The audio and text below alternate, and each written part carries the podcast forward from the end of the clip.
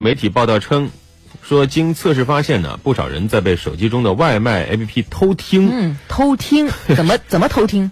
呃，说你在谈话的时候提到某种食物，比如说我们现在说热干面，嗯，那么你打开手机 app 就会出现关于热干面的推推荐推荐，哦啊这个概率还很高，达到了百分之六十到百分之七十。天哪！啊，网友惊呼：“我们一点隐私都没有吗？”啊，目前呢，两大外卖平台都否认有偷听监控用户啊，这个我是相信的，不可能有哪个程序员去设计这么无聊的功能。那听起来但是呢很可怕呀，这个但是。我同意另外一点，嗯就是大数据时代，我们确实没有没有隐隐私。嗯，关于这样一个话题，我们来听听湖北之声特约评论员曲晶的观点。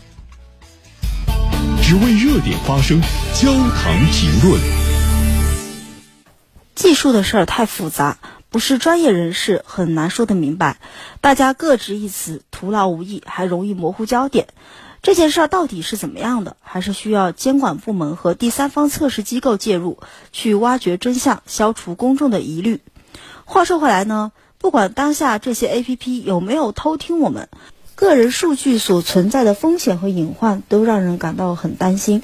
很多时候，所谓的精准服务、精准推送和窥探隐私，不过只有一线之隔。手机 APP 对于用户权限的过度索取和滥用，势必会让被偷听的担忧萦绕在每一个人的心头。其实呢，过去的一年多，国家对于 APP 违法违规收集使用个人信息的专项治理，始终处于一个高压的状态。但是，仍有不少的 APP 运营商顶风作案、投机取巧、不择手段地攫取用户信息，来满足其商业需求。说到底，还是法规不够细化，标准不够分明，处罚不够严厉。谁也不愿意生活在一个毫无隐私的世界里。我们享受移动技术带来的便利，不必以牺牲个人权益和安全感作为代价。无论是持续专项整治、加大处罚力度，让不良商家不敢再偷听、偷看，还是针对各种垂直领域的 APP 细化其信息收集的严格标准，都是迫在眉睫的事儿，势在必行。咱们普通用户呢，平时也得多小心，提高防范意识。在安装使用 APP 时，不要随便给他们授权，把个人信息看得金贵一些，一起营造健康安全的网络环境，让偷听者无处容身。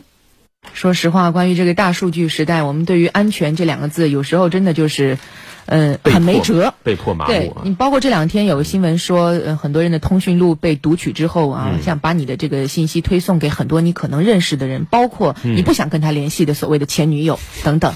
但是能怎么样呢？这是其实我们早都发现了，嗯但是我们的信息真的在网上已经被泄露了一万遍了。嗯，希望这个现象能够早日扭转过来。